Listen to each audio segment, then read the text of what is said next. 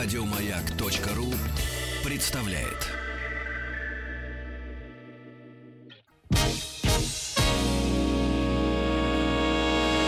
Физики и лирики. Шоу Маргариты Митрофановой и Александра Пушнова.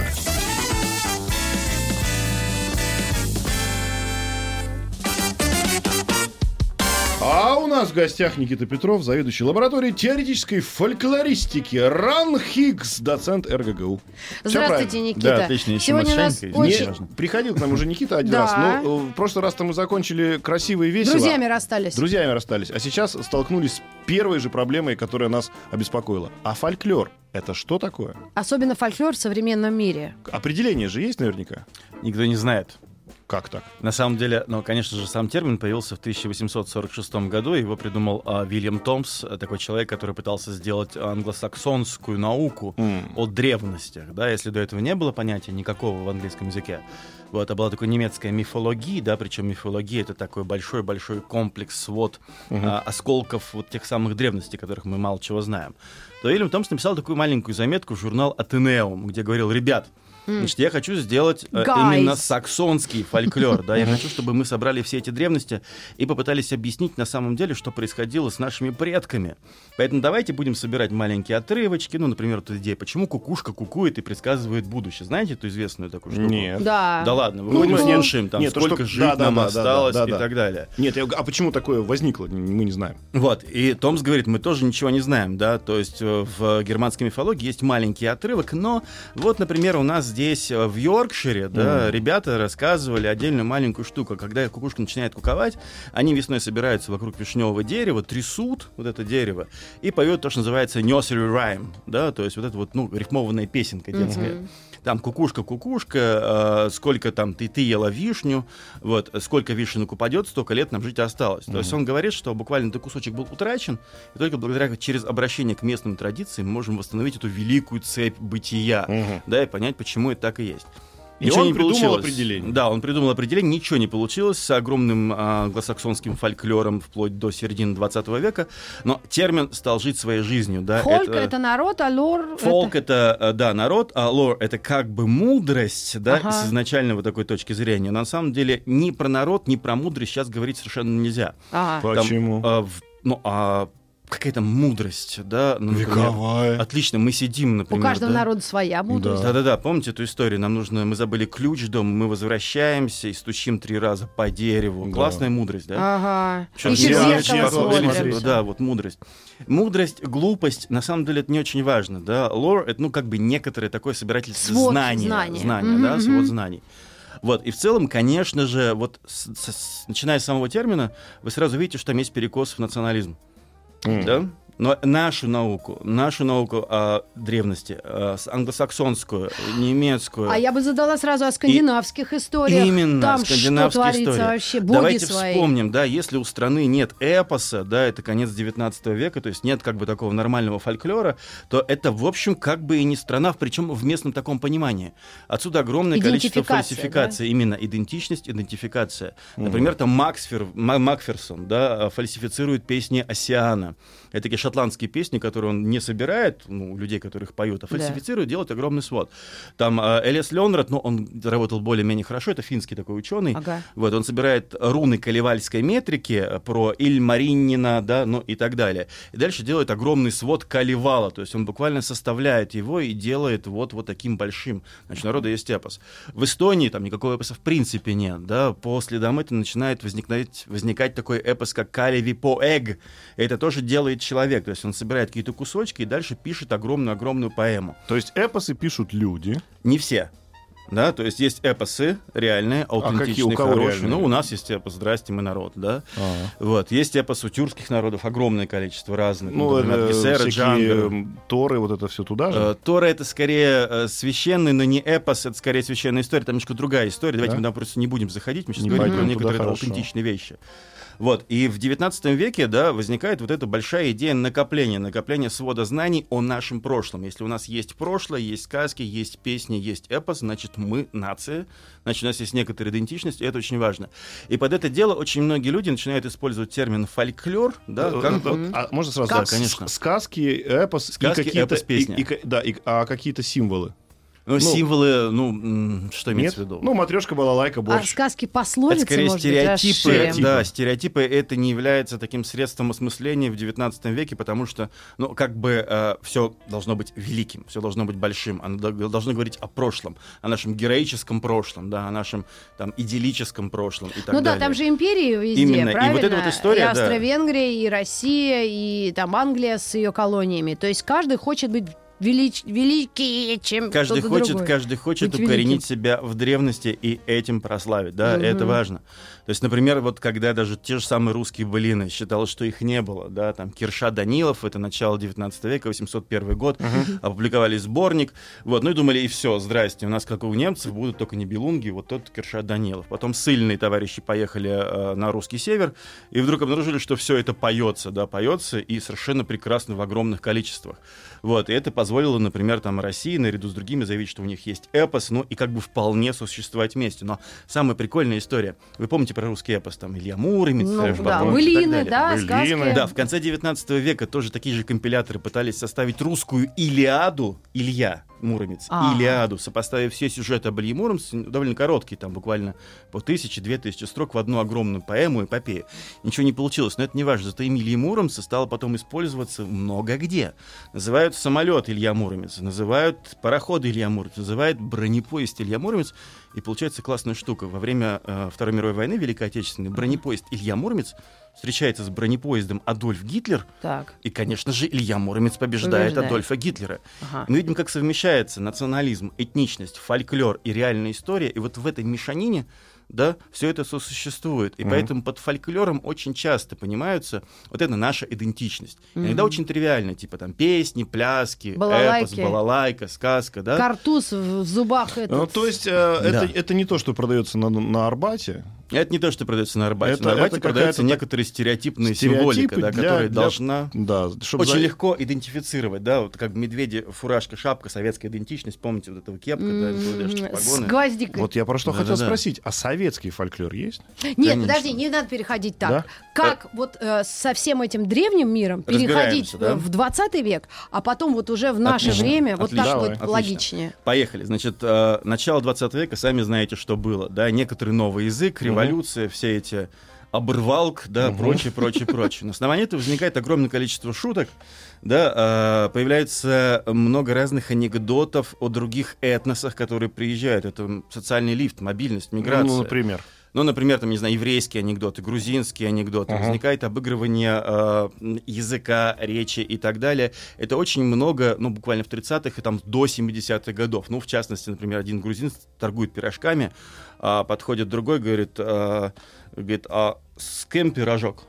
Он говорит, ты что, говорит, русский язык не понимаешь? Ясно же, по-русски написано, пирожок без никто. То есть мы можем с вами посмеяться, безусловно, да, но это в Ну, я любом случае некоторое как бы переживание новых ситуаций, новых людей, новых наций, которые появляются в этом огромном Потому что Советский. Союз объединен в э, большую страну, Именно. и со всех сторон идет интеграция Э, их эпосов и этносов. Ну, не эпосов, да, а этносов скорее. Хотя бы мы знакомимся с другими историями. именно. Хотя это было всегда, но вот на поверхность это стало вылезать, когда в одном пространстве живут очень много людей. И без всякого, ну, то есть без всякого намека, ну, мы понимаем, да, что для грузинов, да, этот Илья Муромец абсолютно чужой э, персонаж. Ну, для грузин, да, Илья Муромец чужой персонаж, но, например, для татар, вот там Хызыр Ильяс, святой Илья, да, ну, как бы это вполне нормальный персонаж, который тоже появляется. Здесь очень много разных эквивалентностей. М. Вот, я скорее немножко про другое. Там 17-е года, 20-е года появляется уличная песня, интерес к этой уличной песне. Частушка из деревни выходит в заводы на улице, а, политические разные истории начинают, ну, Мгм. как-то вот там петься, все, все, все замечательно. И тут советское государство прикрывает, буквально захлопывает воронку. Оно Это вы про НЭП, когда Э, практи- 20-е заканчиваются? Да, вот сразу после НЭПа, 29-й, 30-й. Захлопывает воронку и говорит, а советский народ не может нести такую чушь. Мгм. Он не может рассказывать про демонов, про домовых, про леших. У советского народа не может быть вот этих порочащих частушек и так далее, да, не может быть дурацких уличных песенок. Только высокая, только классная, только эпос, только сказка такая большая, да, только песня.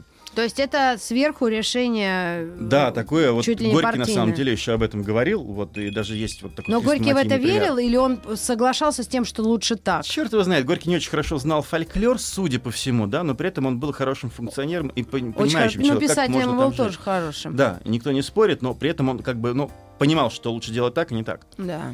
И в 30-е годы э, начинается вообще классная история, когда советским фольклористам дается задание. Давайте, ребят, поезжайте в деревню, соберите нам фольклор, но про кого? Не про Илью Муромца, зачем это уже было, это все устаревшее и так Мгм. далее. Соберите нам героические песни про Ленина, про Сталина, про Папанина, про Чкалова, про героев нашего времени. Как будто они там уже Как есть. будто они там есть. Ну, то есть идея очень простая, да, вот такой вот перенос. Если народ поет, М. значит, это легитимно. Да, значит, наше Я правительство такую песню легитимно. недавно слышала, сейчас мы най- найду. Можно вот искать. это Спи, мой воробушек, та-та-та-та-та-та. И в Анна конце Герман. Сталин своею рукой. И там такая красота. Найдем оригинал, по-моему, это Вертинский или кто-то пел. вот Очень это- крутой это какой дядька. пела как раз Анна Герман, вырезано. Не-не-не, э, в Герман не надо, надо де- дедушка, что пел красивым голосом. Я когда это услышал, у меня аж слезы потекли. И там так прям спи, мой птенчик, там, там такая проникновенная Спи, мой песня. И в воробушек, конце спи, мой сыночек. Сталин тебя вообще выведет в люди. Я такой, боже ты мой. Это Ну, надо как там у слышать. костров лесорубы, там былины о Так. Сталине мудром поют. Да, То есть мы это понимаем- было задание, чтобы вот со- со- современный Я думаю, что это было не фольклор. совсем задание, это была некоторая вера, да, все-таки это начало Советского Союза, это вот эта вот коммунистическая идеология, Ага. что, блин, народ-то верит в нас, все должно быть. Иначе приезжают фольклористы в деревню, а там что? А там, а там этого нет. А там Вот. все Но там есть какие-то отдельные э, такие новообразования. Кощей Бессмертные? Ну, нет, в смысле... э, Стихи Михаила Исаковского «Маргарита». Песня Да, ну, да, да. Матвея Блатного. А, ну вот, значит, эти двое подсуетились. И вот, значит, они едут. А э, чё кто? делать? Ну, Герман в том числе. Не, ее не надо, точно. берут, значит, с собой фильмы про Чапаева, книжки Мгм. про газеты и начинают планомерно работать со сказителями. Представляете, да, с носителем Мгм. фольклорного текста. Сейчас мы сделаем вот эту, вот строчку, потом вот эту, напишем. И в итоге у нас появляется некоторый набор текстов, которые абсолютно не аутентичны, но которые все-таки написаны в соавторстве с фольклористами.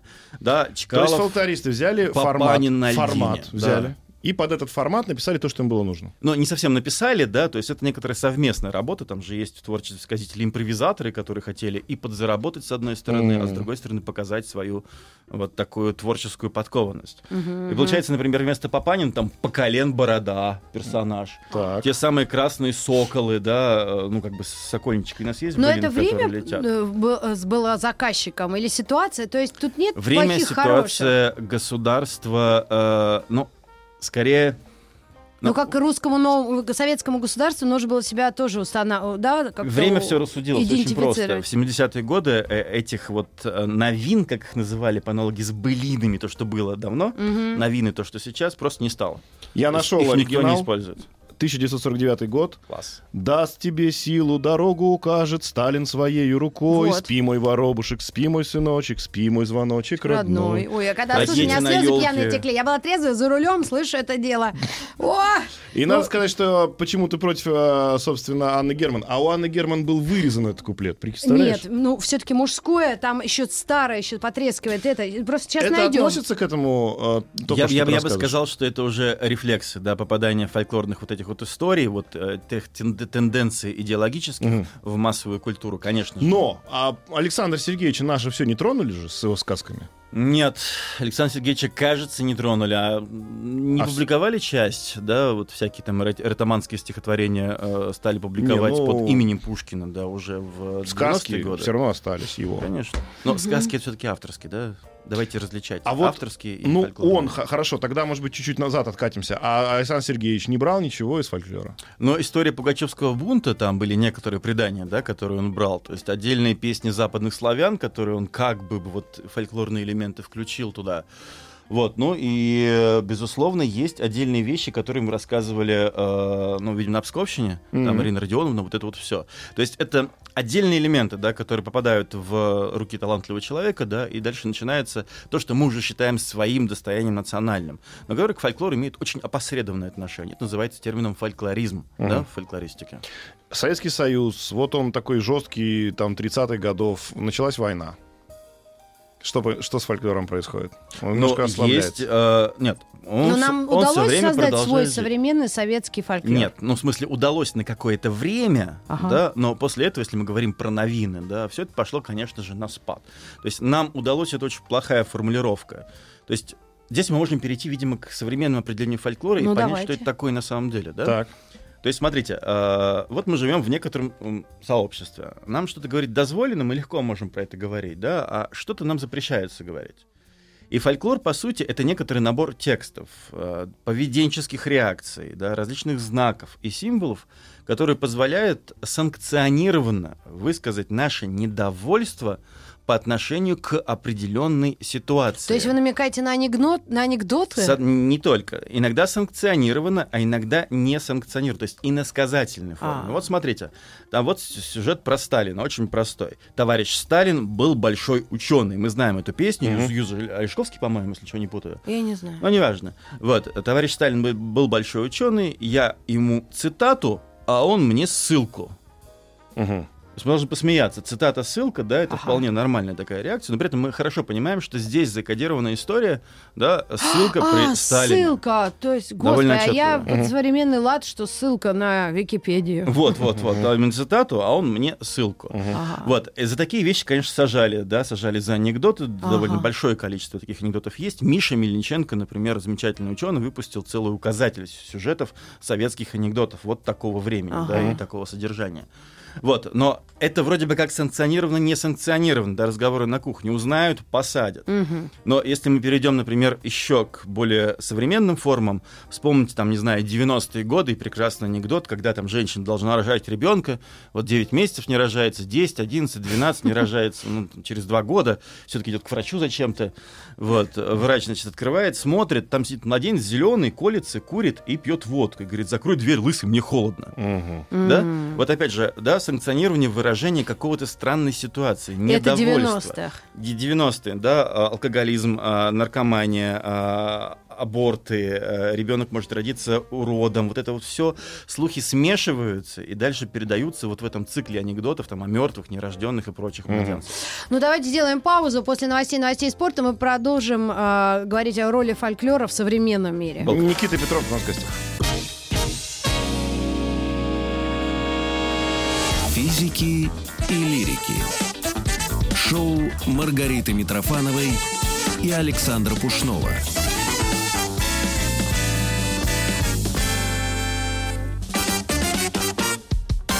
Ну что Никита Петров у нас в гостях по-прежнему. И мы подошли, собственно, с фольклором. С- к современности 2019 год или м, давайте с 2000-х найдем. Как вообще? Ну как вам удобнее? Как, С появлением э, интернета, мы, нет, ну мы, наверное. ну мы закончили на том, что фольклор это способ выражения не- не- недовольства чем-то. То есть Ну, это с анекдоты. одной Не стороны, да, Анекдоты. не всегда, но тем не менее, э, чаще всего так оно и происходит. Да. Недовольство, причем не только политической ситуацией или чем-то еще, Ну да, и но личной и жизнью. личной Э, жизнью, с- возможно, э, да. Такой хотите. ситуации жизненными. Все сказки Кстати, вот, же. э, Ну, а, а вот, кстати, анекдот это фольклор всегда? Да, почти всегда, конечно же. Но вот, э, ну, смотрите, э, в фольклористике тоже очень многие люди пытаются найти, с одной стороны, объяснение тому, почему мы рассказываем, да, эти фольклорные тексты, а с другой стороны, э, мы исследуем механизмы э, передачи этих текстов во времени, в пространстве. Почему они вообще устойчивые, почему они передаются. Ну да. Ну, у нас была Вот. гостья, которая толковала сказки. И очень многие сказки несут с собой воспитательное и какое-то назидательное Вот я бы сейчас вот с содержание этой и гостьей с большим удовольствием поговорил, Поспорил бы, да, да? потому что толкование сказок — это такая герменевтика и внутренняя интерпретация, которая основана на определенной традиции. Герменевтика, скажешь людям, что значит? Внутренняя Что интерпретация, внутреннее объяснение, да, которое основано на определенной традиции. То есть, если вы сейчас будете мне объяснять, что там яйцо Кощея имеет некоторый смысл, я скажу, а кто это сказал? Говорит, ну, это мы там психологи А, это так говорим. и да, и эта женщина сказала нам э, очень мило, сказала, что когда шкуру э, жабы сжег Иванушка, он зря это сделал, надо было подождать. И вот это урок тому, что нужно ждать какого-то определенного возраста, чтобы там что-то Сейчас у меня глаз дергается, да, вот, ну, зритель, наверное, заметит, Сейчас меня вцепится гость наш. Ну, мы тут одного вкали... Ничего, Слушайте, ну одно объяснение, ну сейчас, ну поспорь с ней хотя бы так э, за кадром, но вот я буду представлять ее интересы. Она объясняет, например, что сказка, опять же, про золотую рыбку, которую мы все прекрасно знаем, да, она э, есть как бы мораль, которая считывается сразу, да, что на- надо хотеть ровно столько, сколько надо, и бабка, главный отрицательный персонаж, называется, не знала берегов, и поэтому, собственно, А дед оказа- не знал, оказалась, у корыта. Не А верил в себя и а вот самый главный смысл, да, сказки в том, что дед не принял к себе а, ему назначенного вознаграждения, потому что рыбку он поймал, потому что он хороший человек. А он сказал, да мне, мол, ничего не надо, да уходи. В общем, короче, неприятие того, что тебе дано, вот это как раз и есть самый главный грех, и об этом сказка. А давайте мы об этом спросим тех людей, которые эти сказки рассказывают, и что она для них. Они скажут, ну, просто рассказывают, потому что было интересно. Да? Ну, скорее всего, да. И никакого там нету цели, морали. Но вот сейчас мы этот эксперимент провести не можем, да, потому что эта сказка уже не бытует в устном бытовании. Совершенно Мгм. понятно, что Ну, родители, родители читают детям по книжкам и вчитывают свои интерпретации, свои объяснения туда. М. Вот, но если бы, например, попали в реконструируемый там 19 век и начали спрашивать, а о чем она, я думаю, что мы получили такое количество объяснений, которые, ну, никак вот в эту объяснительную модель не вкладываются. Да, в действительности сказки чему-то могут учить, да, никто не спорит, особенно, например, там детские сказки о животных, да, когда там, например, петушок защищает э, несчастного зайца, на которого в лесу нападает лиса и так далее. Такая дружба, взаимопонимание и так далее. Но объясните мне смысл сказки, например, про репку. Вот Ну, объясните, да? Это взаимопомощь какая-то, колхоз. Конечно. Класс. Да, учитывая, что Ну, с в точки зрения оригинале... физики это просто сложение сил. Да, учитывая, что в оригинале, э, ну, там, как между вместо жучки была, конечно, сучка, да, потом заменили на более благозвучную сучку, а вместо последней мышки была пятая нога. А это что ж такое? А вот кто же знает, что же такое это? А, в общем, ладно. Ну, хоть не Давайте мы отвлеклись то сильно.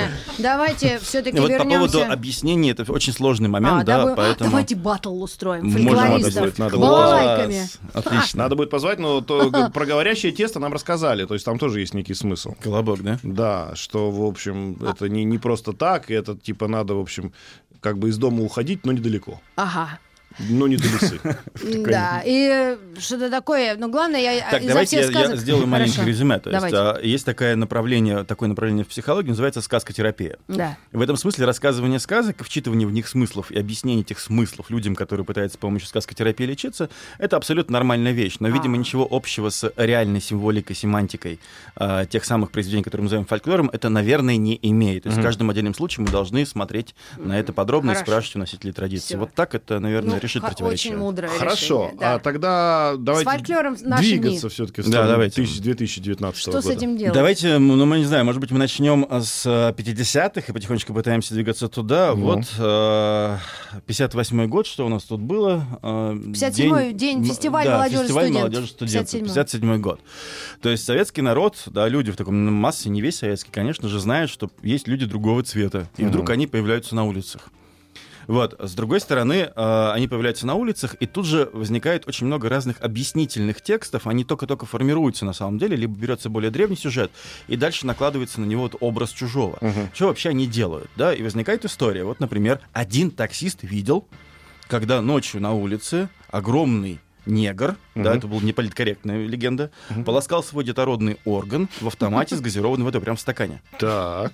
Что, что, Так, какой смысл, да, всего опасно этого? даже, как в футболе. Да, смысл всего это очень просто. Да? У нас есть уличная еда, уличное питье, которое осмысляется как не гигиеничное, да, то есть там пить, в общем, довольно-таки опасно в некоторой Мгм. степени. Появляется образ чужого, любой он может быть на самом деле, в зависимости от, опять же, той части, где вы живете. Это может быть, например, там евреи, это могут Мгм. быть украинцы сейчас, Мгм. это могут быть там а, афроамериканцы а, середины 20 века. На него вот эта вот функция плохого, да, начинает, да, ему, ему она вменяется, и вот именно он это и делает.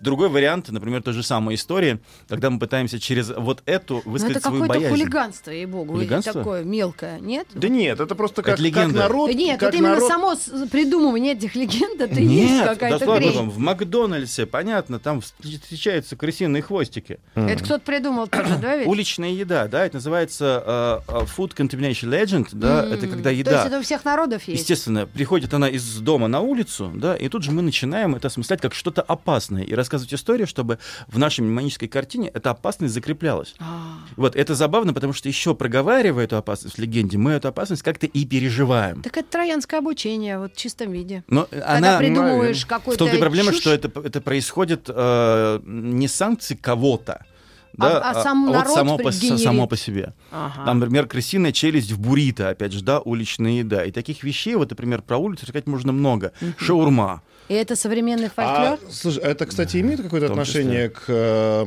ну, безопасности в том плане, что давайте соблюдать гигиену и, может быть, проживем подольше. Но вот в этом есть некоторый внутренний призыв и некоторый внутренний смысл. По крайней мере, легенда нас предупреждает о некоторой заранее, ну, вроде не очень безопасной ситуации, да. И это некоторое знание о мире, которое мы передаем с помощью подобного рода текстов. Просто людям объяснять, что там, ребята, могут быть разные бактерии, это сложно. А сказать, что там кто-то что-то пополоскал, это просто. Была И- прекрасная статья э, Оринга, которая называлась э, э, «Риторика- «Легендарная риторика правды», М. где он берет все вот эти вот городские легенды и начинает объяснять, почему мы больше доверяем вот этому легендарному тексту, да, построению вот именно такого типа. Кто-то куда-то пришел, фигура свидетеля, он сам видел. Даже если он не видел, но с кем-то случилось. Да, фигура очевидца, который рассказывает, разные способы э, установки на доверительность да, в этих конкретных текстах. Все это позволяет нам довольно быстро переносить эту информацию из одного места на другое. Вот, например, а, опять же, цикл легенд про похитителей внутренних органов. Ой, Ну, знаете, да, эту страшилку слышали прекрасную какие. о том, что в какой-то момент вы можете очнуться в ванной со льдом, и у вас будет вырезана почка и такая, не знаю, записочка. Пока у вас работа интересная, фольклорист. Извините, мы у вас вырезали почку, там в три часа нужно обратиться в больницу и так далее, да? И теперь вот когда там кто-то поедет куда-нибудь, особенно ваши несовершеннолетние или совершеннолетние дети, э, большая часть людей будет держать в голове, мало ли чего там может быть, и будет заботиться о безопасности своего ребенка. Вот, ну, там, или, например, одна девочка, вот вам городская легенда, э, в поход в школе Так. пошла вместе с ребятами из класса, и с другими классами, и там один мальчик играл на гитаре, и так классно играл, что стер в кровь себе пальцы. м, Девочка полностью. взяла, потом поиграла на гитаре, а потом пришла домой, и у нее спит обнаружили. Да? Мы, мы, мы видим, что Я происходит. Пелевина читала недавно «Зеленый фонарь». Там же об этом. Ну, когда примерно, они да. друг друга пугали. Нагромождение вот этих вот разных вещей да, позволяет нам э, сказать, окей, значит, поход с другими ребятами, девочки, вполне ходить опасно. Мало ли что будет, может быть, даже самое ужасное, что может быть. Ну и да, и спид, конечно, случится, но не потому, что на гитаре поиграть, Именно. потому что есть другие способы. Ой, знаете, моя, еще две мои любимые легенды, совершенно Так. потрясающие Это советского времени. Да? ну, скорее, Советского. скорее А, они из э, 80-х, 90-х. 90-е, ага. Вот, э, бананы, какие классные, зеленые, помните зеленые бананы? Зеленый, помню. А с черными точками они спелые всегда, да? Да. И вот еще один механизм возникновения истории. А как эти черные точки появляются? М. Да, чем-то. Не-не, студенты медуниверситета, они проходят практику в моргах.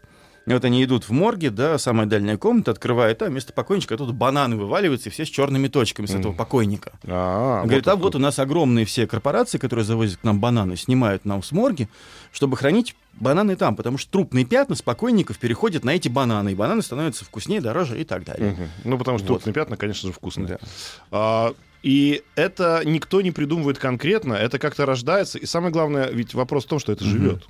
Это живет, это живет, причем оно живет в некотором таком, знаете, э, гумусе, да, ну вот представить у нас зем- земля, вот Культурном пл- пл- слое. да, культурный слой плодородный, и время от времени, когда возникает э, вот какой-то, то, что называется, моральная паника, Мгм. да, вот эти вот сюжеты иногда берутся, как будто из-под земли вырастают, живут какое-то время наверху вот этой культурной прослойки, а потом снова медленно опускаются в, в эту, почву, да, и потом снова мы что-то поливаем, снова моральная паника, и снова они вот буквально идут наверх. Такая штука была в конце 70-х годов э, с известной легендой про то, что на Хэллоуин, да, э, когда дети берут конфетки и всякие печенья, взрослые засовывают туда лезвие. М. Вот. да, поэтому, ну, как бы не берите у чужих сладости, это как бы нормальный такой посыл абсолютно. И там была такая еще история, когда один папашка знает легенду, безусловно, вполне себе напихал туда иголок, лезвий и так далее. Ну и там, там сколько, 7 или 8 детей вполне ну, нормально умерло. Папашку судили. Угу. Это называется астенсия. Это еще один термин сложный. Это когда мы берем легенду и начинаем воплощать ее в жизнь. Mm. Когда, например, э, человек, знающий, что в парке ходят маньяки из легенды, да, сам начинает ходить в парке и быть маньяком время от времени по случаю и прочее. То есть эту легенду воплощает. Это тоже есть явление сложное, классное и, ну, в смысле, классное с точки зрения исследователя, безусловно. Угу. Вот. Но, тем не менее, э, вот опять же полили, да, а, моральная я... паника возникла. Я правильно понимаю, что наверх. главными пользователями вот этого фольклора являются люди, у которых э, фамилия, как правило, Малахов, а именно, как правило, имя, как правило, Геннадий? Нет, конечно же. Почему? Потому что они Главным раз... пользователем такого фольклора являются родители, у которых есть вайбер и родительские чаты, э, в которых это распространяется с дикой, абсолютно ну, там, интенсивностью. Ну, а именно Viber специально сказали? Потому что в WhatsApp нет, такую простите, чушь не пишут. Пишут, конечно. WhatsApp, Viber. Потому ну, что я Viber, заметил, что это Viber я был... Не, ну хорошо, нет, это распространилось, да, но как теперь же вопрос, как с этим бороться?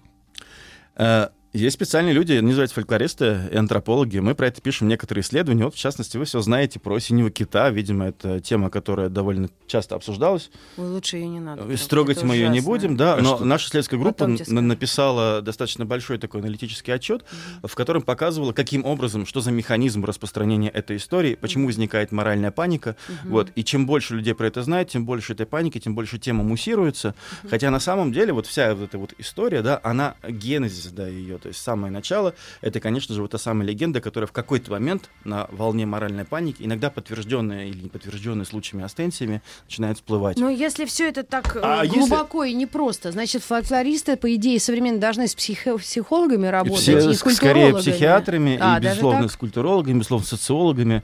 У нас постоянные коллаборации, да, мы все время работаем вместе. Вот, а куда идет все это? Ну вот это да, потому что раньше, ну ладно, там э, говорящее тесто, с говорящим тестом мы как-то могли бы смириться, да. да. Ну ладно, там курица взяла, напрягла, Они... напряглась, и там и, и золото. Золото. золото. Офигенная история. Вообще, до сих пор я помню. Но я... это уже Николай Васильевич. А ты рассказывал Подожди. детям про гроб на колесиках? Николай Васильевич это одна из объяснений, что эта история возникает благодаря да, Гоголю, который ага. берет это из народной традиции. Есть альтернативное объяснение, очень классное, о том, когда социальная реальность, историческая реальность формирует некоторые референсы, некоторые кирпичики, некоторые блоки, из которых благодаря недостатку информации складываются подобного рода истории. По сути, это же язык детей, да, которые что-то слышат, которые могут как-то это осмыслить и начинают формировать свой взгляд на мир. А, к гробику мы вернемся, а, но можно, например, начать про черную машину, угу. да, которая едет по улице, а, забирает детей, угу. вот, или родителей, взрослых, и они там уезжают куда-то в лес, там водитель поворачивается, у него один зуб, да, он нажимает на кнопку, кресло переворачивается, мальчик падает, там мясорубка, и он этим зубом ест это мясо. Угу. Черная машина, просто вдумайтесь, да, черная Волга чаще всего, да, это так. государственная машина, которая забирала взрослых, о котором говорят вот так. Это когда после... Вот, Именно, да, реп... это период репрессий, да, и это, это дети формируют вот эти образ страха в такую вроде бы незатейливую историю, да, но тем не менее за ней Сейчас сформируем быстренько образ рекламы и вернемся. Физики и лирики. Ну что, давайте совсем к современности. Ну подожди, тут, тут хороший вопрос. Ну, Он давай, не столько ладно. к современности, сколько просто об этом или не об этом. А, наше все не наша, практически наша, но уже все, э, Конан Дойль, «Собака Баскервилля». Угу. Это же тоже воплощение легенды. Но он как бы это писал, но, в принципе, если как бы поверить в сюжет, то по сюжету, значит, была какая-то легенда, угу. была какая-то пугалка фольклорная, да, и там Степлтон, насколько я помню, взял и просто реализовал в реальность. То есть э, это говорит, вот какое-то умное слово ты произносил, когда люди... Э, Остенсия. Остенсия. Да, легенда да, существует, да. и ее осуществили. Именно. Да, то есть собака Баскервилля это классическое описание этой истории. Ну да, ну в этом, конечно, прав. Да, и, но там э, просто придумал он эту, наверное, да, скорее всего, но сказку. Вот здесь очень сложно, на самом деле, сказать. То есть в какой-то момент легенда может быть не взята, да, из, грубо говоря, такой народной стихии, но вполне себе нормально сконструирована. Такое тоже бывает. Угу. Там Conspiracy Theories говорит о многом, что некоторые люди имущие, знающие, там, конструируют легенды, чтобы как-то влиять на сознание масс. Но чем больше массово она распространяется, тем больше вероятность, что она войдет вот в эту традицию, да, и станет буквально аутентичным фольклором. Просто мы Поэтому заметили, что... э- э- Или просто это так случилось у нас в этом эфире, что чем мы дальше идем к современности, тем а, вот эти... тем фольклор становится более хорророобразный. Ну, тем, скажем, нет, тем больше появляется в поле зрения того, чего не было в 19 веке и в 20 Естественно, а, а, это интересно, это немножко экзотично, да, и поэтому мы об этом говорим. То есть мы вполне можем говорить там о традиционных песнях, мы можем говорить там о традиционном эпосе или о сказках, они тоже сосуществуют в некоторых местах. Вот я недавно вернулся из экспедиции в Татарстан, где у татар мы просто много чего спрашивали. Там до сих пор нормальные сюжеты. Вот на Луне пятна, да, интерпретация. Почему? Потому что э, девушка, которую мучила мачеха, Зухра, да, ее называют, вот она пришла к Аллаху и стала молить, возьми меня на небо. И он взял ее на месяц. И с тех пор на месяце можно увидеть девушку с коромыслом. Я говорю, Нормальный фольклор, вот эта мифология, она существует до Мгм. сих пор, да, но при этом мы с вами, нам интереснее говорить про страшное, и поэтому возникает идея, что страшного больше. М. Кажется, А- это объяснимо. А, получается так, что э, вот этот вот фольклор весь, который, ну, э, хорророобразный, скажем так, он же ведь на самом деле не изменяется в количестве. То есть то, что он был в 19 веке, и сейчас он примерно такой же занимает процент. у братьев наверное- такие ужасы. Да, просто, еле, еле с просто утра мы до сегодня ночи. стали про это узнавать больше. Наверное, все-таки и количество меняется, да, потому что есть средства массовой информации, есть тиражирование копий, есть распространение деталей, там много Да чего. А получается, что все приметы туда же. Или К нет? фольклору, да. К фольклору, да. Но не всех страшного, Ну, не всех страшного, да? конечно. И же. то, что там э, сплюнуть через левое плечо и так далее, это все кто-то когда-то слышал, никто никогда не проверял, и все, и все пользуются. Ну, э, Кошки черные. Это то, что называется некоторое такое невербализирование. Нет, не так, давайте, это плохое слово. Вот мы об этом не думаем, постоянно транслируем, да, это нерефлектируемое некоторое знание. То есть это очень важно, потому что не образование, не пол, не возраст, вообще не мудрая Не голова, да, не зависит вот это вот все от того, транслируете вы приметы, там, предписания, запреты Нет или не худа без добра. А вот то, как что- его? а то, что сейчас Абсолютно. многие люди стали верить в то, что Земля плоская. О, это прекрасная история, вы сейчас на целую передачу. Когда Ну, мы вас впервые транслировался фильм про это, я там был э, одним из тех, кто дискутировал по поводу того, что такое плоскоземельцы и как это работает. в принципе. Плоскоземельцы, да, это Они нормально. прямо какая-то... э, Плоскоземельцы лига. вообще вот идея о том, что Земля плоская, если мы сейчас поговорим о филогенезе и онтогенезе, грубо говоря, как маленькие дети вообще получают это знание. Ребенок в первом классе абсолютно уверен, я по ней хожу, она плоская. Да. Во втором классе, в третьем, начинает потихонечку да, добавляться некоторый бэкграунд. Была такая исследовательница Васнияду, которая про это написала целую книжку. Вот, и он верит, что э, Земля — это некоторая как бы такая полусфера, на которую он ходит, да, и еще покрыта сверху вот такой вот полусфера, ну, вот Мгм. так вот, да, буквально такой колпак. Ну да. И только к пятому-шестому классу, благодаря школьному образованию, довольно формируется устойчивое убеждение о том, что Земля такая.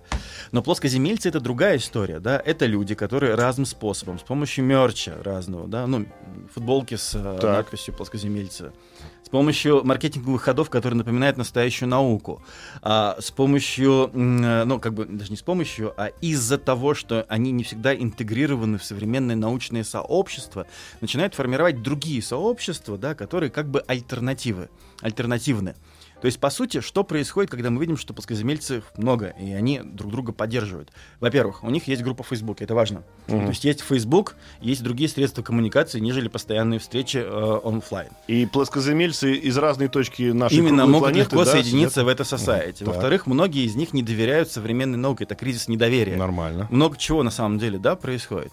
Они формируют свою науку, то есть они пытаются разными способами проверить эту вот плоскость Земли.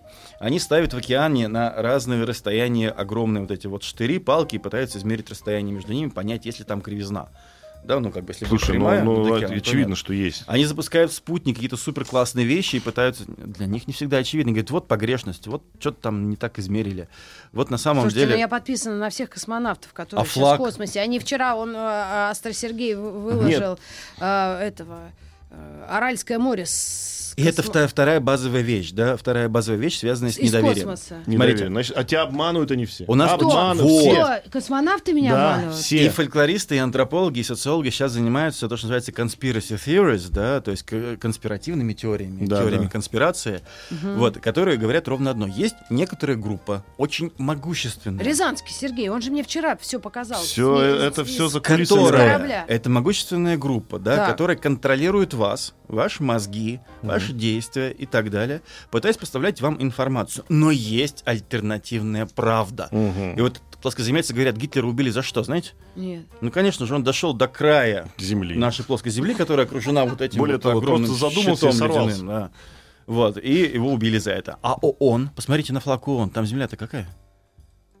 Вот, да, просто можно открыть. Конечно же, плоская. То есть ООН-то все знает, но от нас скрывают, у нас есть школьное образование. Вот, и это отдельный кейс, безумно интересный, да, как возникают такого рода сообщества. Но фольклористы в это ввязались, поскольку мы умеем, кажется, объяснять механизмы трансляции подобного рода идей, верований, да, и культурной информации. Вот, и поэтому вполне себе. Есть работает. хорошее опровержение плоской земли.